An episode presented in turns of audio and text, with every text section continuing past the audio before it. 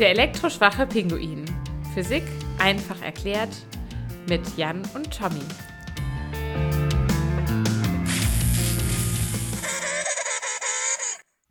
Hallo und herzlich willkommen zum elektroschwachen Pinguin. Das ist heute unsere erste Folge, deswegen wollen wir uns ein bisschen vorstellen.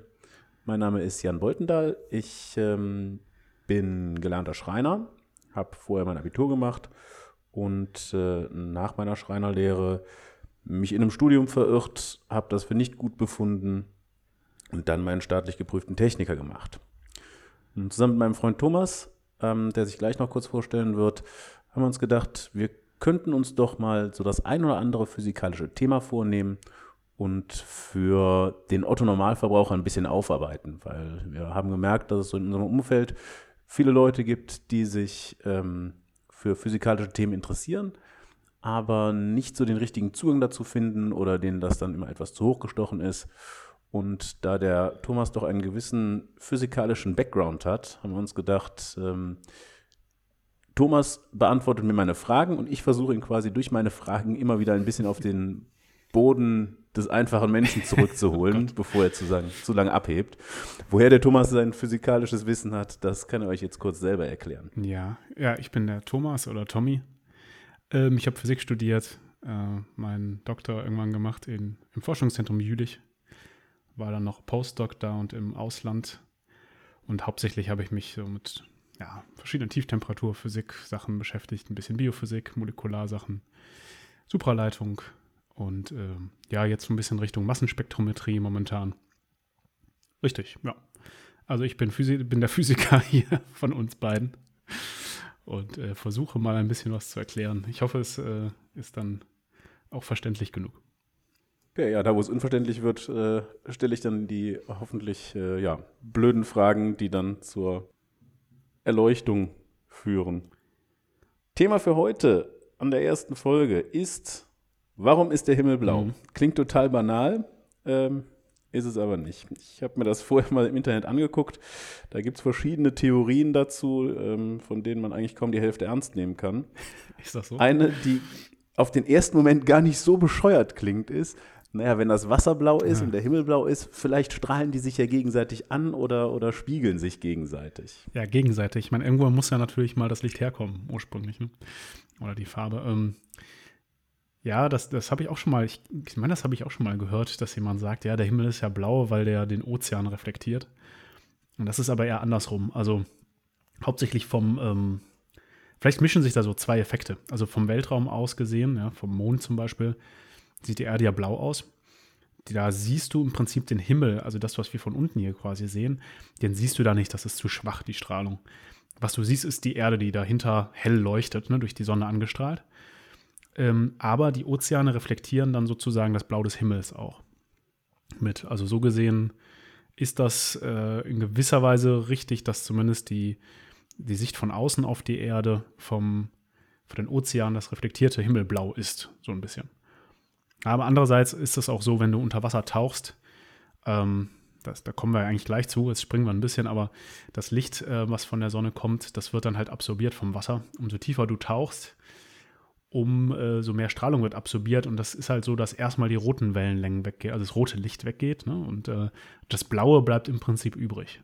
Kommen wir gleich noch genauer zu. Also quasi ja? wird quasi erst das Langwellige rausgenommen. Ja, genau. Rot ist langwelliger als blau und ähm, das wird halt absorbiert. Also das Wasser wärmt sich dazu sozusagen auf, äh, dass es das rote Licht aufnimmt. Natürlich auch das blaue Licht, aber viel schlechter. Und deswegen, wenn du irgendwie tauchst, dann ähm, siehst du halt irgendwann im Prinzip nur noch blau, wenn du jetzt keine eigene Taschenlampe mitnimmst. Ja. Und das vielleicht mischt sich das ein bisschen mit den Ozeanen und dem, dem Himmel und so, deswegen nehme ich mal an. Okay, also so viel dazu. Jetzt gehen wir aber gerade in die vollkommen falsche Richtung, mhm. nämlich in den Ozean. Wir wollten eigentlich in den Himmel und klären, warum der Himmel denn eigentlich blau ist. Ja, genau. Äh, vielleicht muss man das so ein bisschen aufteilen. Ich, ähm, man kann das natürlich, oder man kann das auch ganz schnell äh, erklären. Man kann sagen Rayleigh-Strahlung. Das machen viele. Oder ähm, das Blaulicht wird gestreut, das rote nicht. Und dann ist für sie die Sache so gegessen. Das erklärt natürlich nicht so viel erstmal ähm, im Prinzip finde ich so eine Sache, wenn man sich anguckt, warum der Himmel blau ist, muss man ja erstmal überlegen, äh, woher kommt das äh, Licht, also auch eine Quelle, wo irgendwo Licht herkommt. Dann braucht man irgendwas, was blau ist. Also das ist in dem Fall der Himmel, ja, das ist die Atmosphäre bei uns ähm, oder ähm, die Luft. Und dann braucht man aber auch was, mit dem man das sehen kann. Also das Auge. Ja, für, für bestimmte Tiere oder so wird der Himmel vielleicht nicht blau sein, wenn die blau nicht wahrnehmen. Also das sind eigentlich so drei Sachen, die man da beachten muss. Aber was natürlich die meisten Leute äh, damit meinen, ist der, der zweite Teil. Also warum wird das weiße Licht von der Sonne, äh, wieso führt das zu einem blauen Himmel? Und jetzt könnte man ja denken, das ist so wie bei dem Wasser, was ich eben schon mal so grob gesagt hatte. Ähm, die Luft nimmt sozusagen die rote Strahlung besser auf, äh, ne, die kommt gar nicht durch und deswegen bleibt das Blau übrig. Könnte man sich denken. Ja, das wäre naheliegend. Aber das erklärt zum Beispiel nicht, erstens, warum in Richtung Sonne eigentlich der Himmel eher weiß ist oder eher heller ist, sagen wir mal, ne? und warum es auch blau ist in die Richtung äh, zum Beispiel 90 Grad von der Sonne, also in eine ganz andere Richtung im Himmel, äh, warum das trotzdem blau ist. Und vor allem erklärt es nicht den roten Sonnenuntergang. Ne? Nee, der, würde ja, der rote Sonnenuntergang, der mit seinen Rot- und Gelbtönen, der bringt einen da sowieso vollkommen. Der würde ja eigentlich immer blauer sein ne? und immer blauer werden. Äh, wenn die Sonne runtersinkt, äh, sozusagen aus unserer Sicht runtersinkt, dann wird der Weg durch die Atmosphäre ja viel länger. Und wenn die Atmosphäre das Licht, die roten Töne absorbieren würde, also aufnehmen würde, die blauen nur durchkommen, wäre der Sonnenuntergang ganz herrlich blau. Wäre auch mal interessant. Okay, das wäre natürlich auch abgefahren, ne? so ein, so ein äh, königsblauer Sonnenuntergang. Das ist eine Sache der Gewöhnung, ne, irgendwie.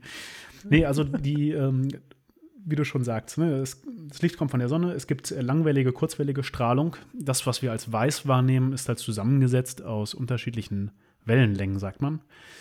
Äh, du weißt vielleicht, Licht ist immer gleich schnell. Äh, und zwar mhm. hat es die Lichtgeschwindigkeit, zumindest im Vakuum. Überraschung, deswegen äh, heißt der Quatsch so. Genau. Und ähm, ja, wenn es jetzt aber, äh, es unterscheidet sich aber, wie gesagt, nicht durch die Geschwindigkeit, sondern wie schnell es schwingt.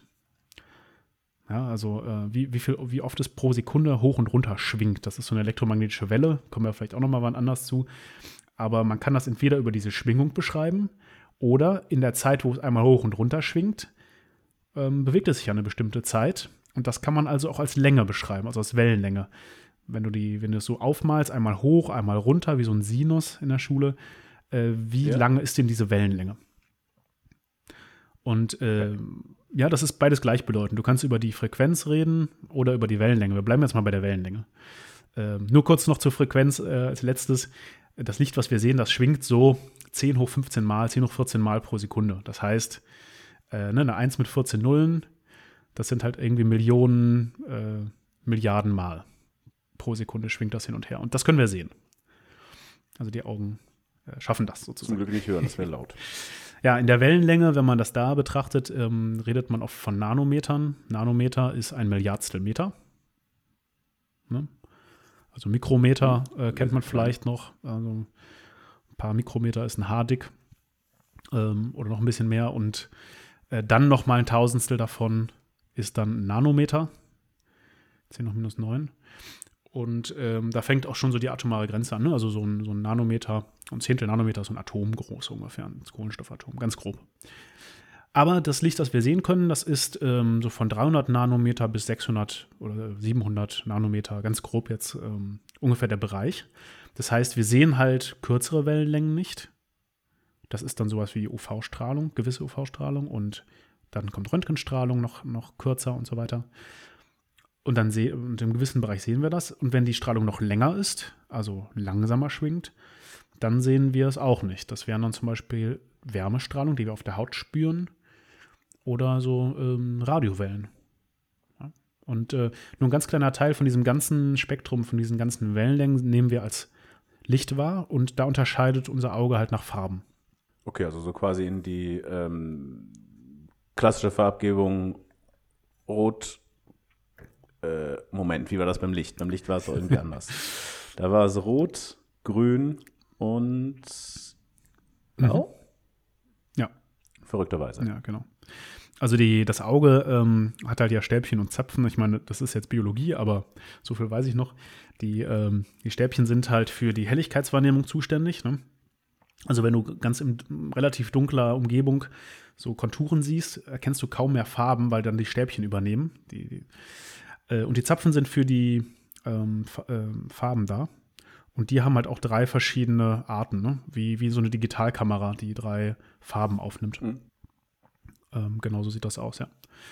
Und daraus ist das dann zusammengesetzt. Und äh, wenn man sich jetzt mal so einen, so einen Bildschirm anguckt, der weiß leuchtet, ähm, oder ich habe letztens in so einen Scanner geguckt, ne, wo man so ein Papier drauflegt, so ein, so ein Scanner am Drucker. Und da läuft ja so eine, ähm, ja, so ein LED-Band quasi drüber und beleuchtet das, was man scannen will. Und wenn man schnell mit dem Auge ja. von links nach rechts guckt, so schnell den Kopf ruckartig bewegt, dann sieht man halt, äh, dass das Ding nicht weiß, äh, also weiß ist, wenn man so drauf guckt, aber wenn man sich schnell bewegt, sieht man, dass das auch drei verschiedene Farben sind. Ne? Ähm. Das kenne ich witzigerweise sehr gut. Ähm, ich bin ja nur mal Brillenträger und ein bisschen Shell. Ein bisschen sehr Shell. Mhm. Und äh, ich habe tatsächlich bei meinen Brillengläsern aufgrund der ihrer Dicke das, äh, den Effekt, wenn ich im Augenwinkel, sage ich mal so, gerade noch im Bereich des Brillenglases ähm, auf eine LED gucke, gerade wenn es irgendwie so eine mehrfarbige ist oder eine LED, die eine Mischfarbe gerade darstellt, dann sehe ich die LED in der Regel tatsächlich zweimal. Mhm. Meistens einmal blau, einmal rot, weil es gerade lila ist. Das funktioniert irgendwie besonders mhm. gut. Ähm, aber dann sind das tatsächlich zweimal die gleiche LED, nur halt eben irgendwie 30, 40 Zentimeter verschoben. Das ist ganz witzig. Ja, das funktioniert natürlich nur, wenn es auch wirklich zwei Wellenlängen sind, ne? Ja. Ähm, es gibt äh, LEDs, die sind, die Farben sind schwierig herzustellen. Es gibt auch LEDs, die haben eine bestimmte Farbe.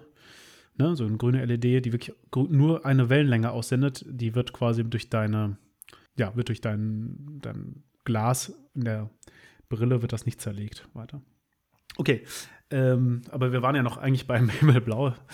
Ähm, also was jetzt passiert ja. ist, ähm, die, das ganze Licht, die ganzen Wellenlängen von der Sonne, was wir als weiß sehen, ist übrigens auch ein nettes, ähm, kennst du vielleicht so ein nettes Experiment, wenn man verschiedene Farben auf so einen runden Papierkreisel macht, ja, und die dann schnell dreht, dann wird er auch weiß, weil das Auge es nicht mehr unterscheiden kann.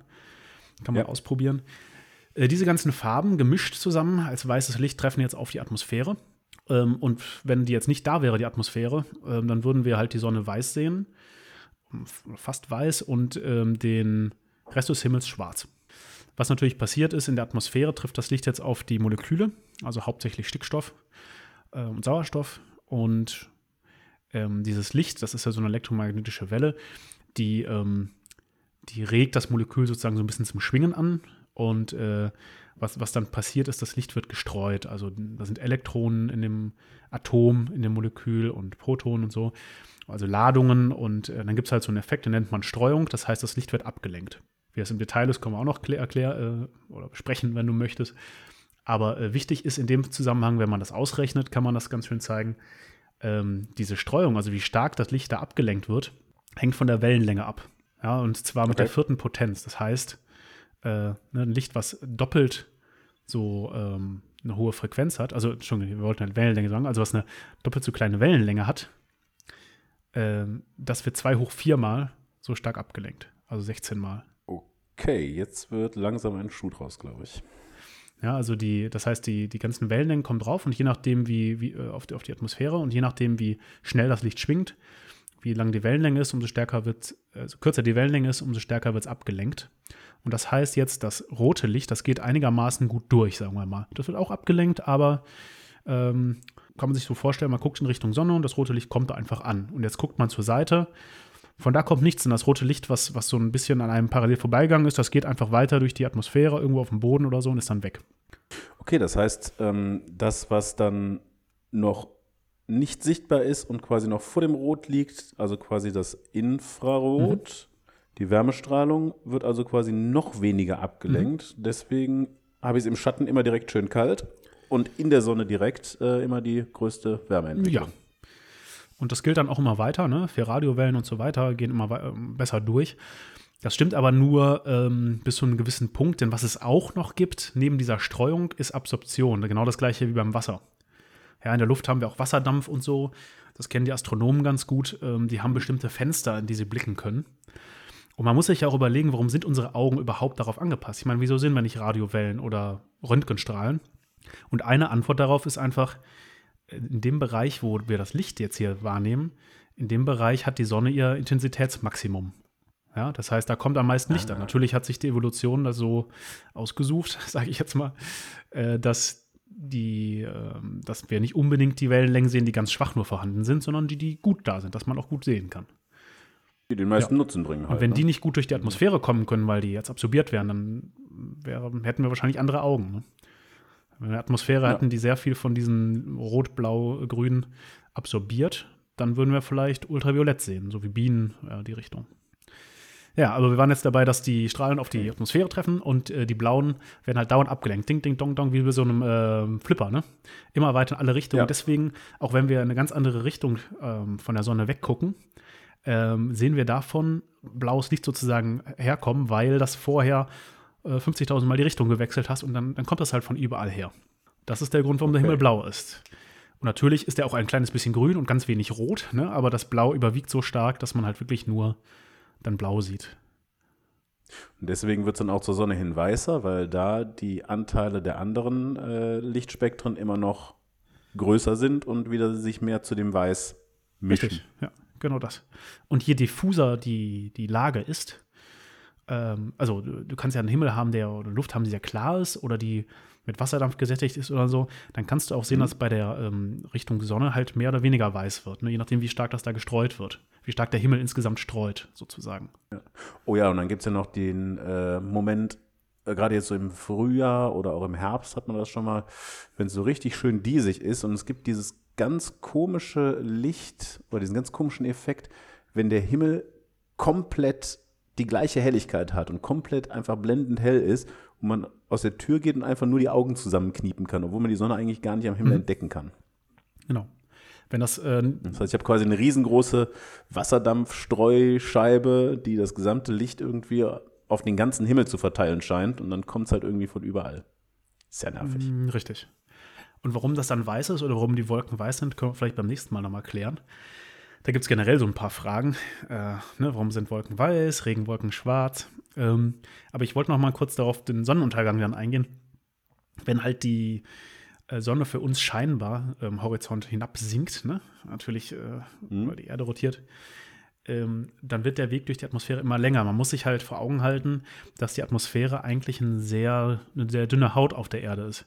Das wird ja oft in so Büchern dargestellt, als hätte man dann so ein, weiß nicht, hast du eine 10 Zentimeter dicke Erde und dann ist noch 5 Zentimeter Atmosphäre drauf. Aber kannst du dir überlegen, ne? Durchmesser der Erde, also Radius der Erde sind so 3800 noch was Kilometer. Und du hast, naja, sagen wir mal 10 Kilometer, ne? Bist du schon auf Flughöhe ähm, über Mount Everest. Hast halt eine Atmosphäre. Also es ist schon sehr dünn. Und wenn die Sonne jetzt äh, von oben mehr oder weniger scheint, ja, dann hast du halt kompletten Weg durch die, äh, durch diese Höhe, 10 Kilometer, sagen wir einfach mal, ne? Größenordnung. Aber wenn die jetzt sinkt, ähm, dann sind es plötzlich hunderte von Kilometern. Dicke Atmosphären. Und äh, ja, dann wird das Blaulicht auch gestreut und das wird äh, gestreut und gestreut und dann kommt aber am Ende nichts mehr an, weil das, der Weg so lang ist, dass alles vorher rausgestreut, zu den Seiten weggestreut ist. Und nur das rote Licht, was noch einigermaßen geradeaus geht, das äh, kommt dann noch durch. Ah. Ja, das, das, das macht ja dann absolut Sinn. Mhm. Und Das heißt, ja. alles, was nicht rot ist äh, und nicht Wärmestrahlung ist, wird halt irgendwie weggestreut. Du hast natürlich immer noch minimale Anteile von Blau, ne, die man kaum sieht oder halt Grün und so. Aber vielleicht hast du es auch schon mal gesehen, wenn Smog ist oder ähm, ne, wenn, wenn die Luft sehr Waldbrand zum Beispiel ist auch mal so, so ne, viele Partikel in der Luft. Ja. Was passiert dann? Äh, es wird mehr gestreut und der Sonnenuntergang wird ganz kitschig ähm, bei, Ja, bei, bei hoher Partikelbelastung. Ne? Also Smog-Sonnenuntergänge sind die schönsten Sonnenuntergänge. wenn man sonst nichts hat, wo man in der Stadt mit werben kann. Ähm, Geil. Ja, und das liegt auch daran, dass dann Ja, halt stimmt. roten Strahlen noch besser durchkommen und noch letzte Anteile dann sozusagen von anderen Wellenlängen eher rausgefiltert werden oder rausgestreut werden. Der Smog hat eine gute filternde Wirkung. Das schreiben wir besser nirgendwo. Ja, filternd, äh, unter Filter versteht man auch oft, dass wirklich was absorbiert, also aufgenommen wird. Aber ja, im Prinzip äh, lässt er das ähm, rote Licht nur durch, so gesehen schon Filter, ja. Ähm, es gibt aber noch eine andere Sache, die übrigens interessant ist, die auch viele Physiker gar nicht wissen. Oder, ähm, naja, sag mal, Physiker, die sich nicht damit beschäftigen, nicht wissen. Ähm, die, äh, es gibt ja abends, ähm, wenn der Himmel, also wenn es, wenn es immer dunkler wird und der Sonnenuntergang quasi schon weg ist, äh, also die Sonne weg ist und die, diese rote Färbung, meine ich, weg ist, ähm, dann ist der Himmel immer noch oben blau, so ein bisschen. Ja, das ist die blaue Stunde. Da hat mir ein Onkel von erzählt. Der ist nämlich Fotograf und der steht da voll Ja. drauf. Richtig. Und äh, das hat sogar einen richtig guten, interessanten physikalischen Hintergrund. Denn eigentlich müsste der Himmel über uns ja so ein bisschen mehr so grünlich oder so sein. Wenn du jetzt nochmal überlegst, was wir eben erzählt hatten, das blaue Licht wird ziemlich weit weggestreut. Was bleibt noch übrig? Ja, da wird noch, da müsste eigentlich so ein ganz guter Grün- oder Gelbanteil drin sein noch. Aber es Ja. ist ja immer noch blau. Und das liegt daran, dass ähm, es noch einen anderen Effekt gibt. Das hat jetzt nichts mit dem zu tun, was wir eben erklärt haben, sondern es gibt noch, ähm, ich muss immer diesen Namen überlegen, Chapuis, ne? Chapuis heißt der wahrscheinlich. Das nennt sich, also das, was wir vorher hatten, übrigens zum Nachsehen, heißt Rayleigh-Strahlung mit R-A-Y. Rayleigh. Ähm, und ähm, das andere ist Chapuis-Strahlung ähm, oder der Effekt. Und das liegt einfach daran, jetzt geht es wirklich um das Absorbieren.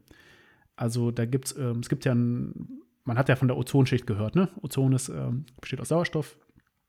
Ähm, aber die Strahlen, die jetzt von der Sonne kommen, die werden auch immer ein bisschen absorbiert. Und ähm, diese, diese grünen Gelbtöne, die man jetzt eigentlich hätte, oder vielleicht auch Rottöne, die man am oberen Himmel sehen würde in der blauen Stunde, wenn die Sonne weg ist, Mhm. ähm, die werden von der, von der Ozonschicht eigentlich ganz gut absorbiert. Die haben jetzt auch einen langen Weg dadurch. Ja, sie sind es ist nicht mehr so hell. Und deswegen bleibt auch ein interessantes Ja. Blau übrig. Lässt sich ähm, spektroskopisch, also von der Wellenlänge her messen. Ist wirklich auch blau. Und ähm, das ist sozusagen so, sind so zwei unterschiedliche Effekte, die sich zufällig genau ergänzen. Ja, es ist blau, Sonne geht unter, bleibt blau. Aber eigentlich ist es ein äh, Wechsel. Und man könnte jetzt sagen, ja, wie, wie groß ist denn der Anteil? So eine Faustregel wäre, wenn die Sonne dann so ähm, knapp unterm Horizont ist, dann hast du so zwei Drittel des Blaus sind schon diese Chapuis-Strahlung. Und nur ein Drittel ist wirklich ähm, ja, die Strahlung, die wir eben besprochen haben, also die, die Rayleigh-Streuung und dadurch blau. Und je tiefer die Sonne sinkt, umso Okay. mehr äh, überwiegt dann dieser Chapuis-Effekt. Das ist faszinierend. Ja. Muss ich meinem Onkel beim nächsten Mal auf jeden Fall erzählen. Ja, das führt nämlich auch wirklich äh, dazu, dass, äh, wie du gesagt hast, die, äh, die Fotografen eine besondere Stimmung haben, weil die diese blaue Strahlung ähm, relativ hell ist sozusagen noch. Ne? Also für eine blaue Strahlung, die wäre ja eigentlich sonst weg.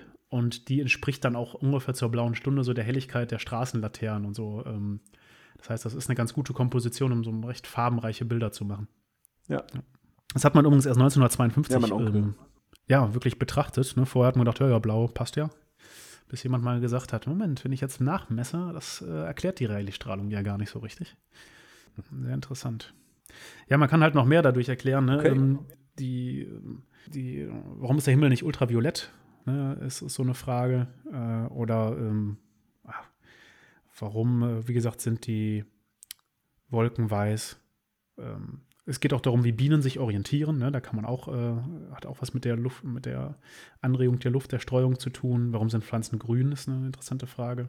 Man kann auch dadurch erklären, übrigens durch den blauen Himmel, äh, dass die Erde eine Kugel sein muss. Und Ah, den ja. roten Sonnenuntergang. Sonst funktioniert das nicht. Aber vielleicht können wir diese ganzen Sachen in der, in der nächsten Folge nochmal erklären, ähm, weil das, da gibt es so viele interessante Effekte. Sonst äh, dauert das jetzt immer länger und länger. Und wir sind übermorgen noch dran. Ja, da kann man sich immer mal wieder drauf beziehen, Mhm. glaube ich. Ähm, ja, ich denke, da haben wir als erstes Thema ein ganz cooles rausgegriffen. Ähm, mit direkt jede Menge Anschlussfolgen, jede Menge Anschlussmaterial. Es ist gefährlich, man kann doch nicht aufhören Ähm, zu reden. Ne? Das ist schrecklich. Ja, ja, man braucht ja dann irgendwie auch noch Futter für, für Ja. weitere Folgen, damit es auch äh, für die Zuhörer weiterhin interessant bleibt. Ja, ich würde sagen, das war eine erste Folge vom elektroschwachen Pinguin. Ähm, den Namen dieser ganzen Geschichte, den müssen wir irgendwann auch nochmal klären. Das ist auch nochmal ein Thema für sich, haben wir das, schon äh, das ist meine. Schuld. Es tut mir leid, aber ich finde ihn sehr lustig. Hat sich der Physiker durchgesetzt. Ja, das war die erste Folge Elektroschwacher Pinguin. Ähm, Wenn es die nächste Folge gibt, stellen wir sie online. Und bis dahin noch einen Ja, schönen Abend. Ciao.